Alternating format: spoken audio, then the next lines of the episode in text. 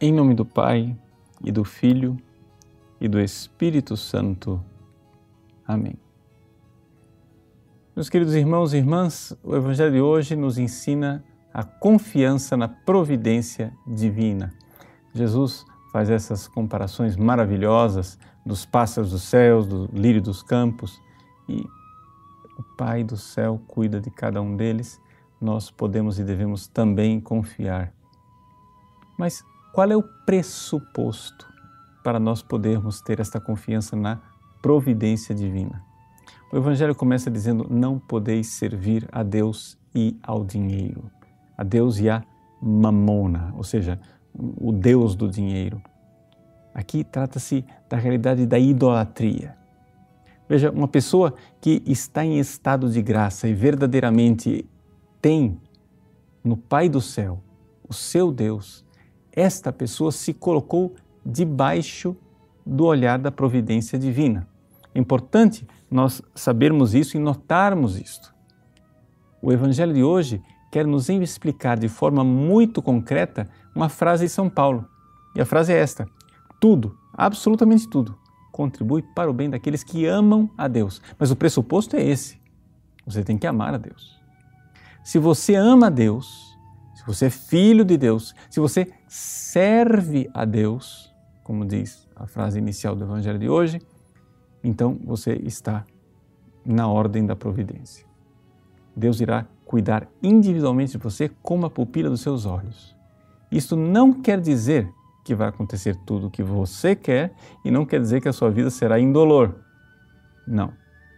Isso quer dizer que tudo, absolutamente tudo, até as maiores tragédias, serão usadas por Deus para o seu bem. Tudo irá contribuir. Mas veja, isso não acontece com os ímpios. Para o ímpio, nem tudo contribui. Para o ímpio, existem coisas que agravam a sua situação. Para o ímpio, acontecem coisas que o levam para o abismo. Não é isto? Mas não porque Deus é malvado e está discriminando as pessoas mas é porque o ímpio, com o seu pecado, ele se afasta da providência divina. É, é como se, usando a comparação, houvesse um círculo, um limite, um raio de ação da providência divina. Deus age para aqueles que livremente se colocam debaixo deste raio de ação. Mas uma pessoa que está no pecado, ela mesma se excluiu, ela se ela se pôs fora. Então, o que é que Deus pode fazer? Nós temos que entender isto. Deus quer filhos, filhos livres.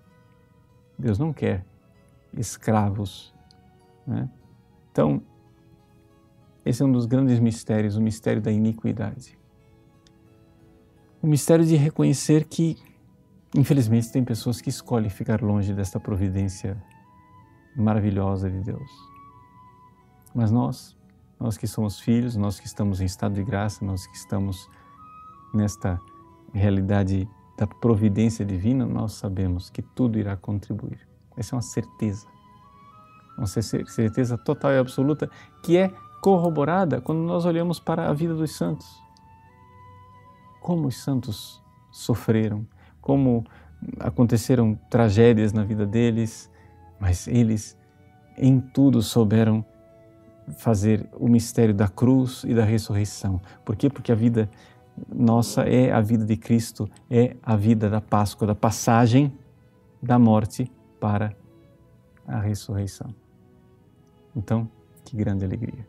Que grande alegria saber que se Deus permite o mal, é porque Ele saberá, saberá tirar desse mal um bem maior. Que bom saber que nós devemos colocar nele as nossas preocupações. Ele cuida de nós. Deus o abençoe. Em nome do Pai, do Filho e do Espírito Santo. Amém.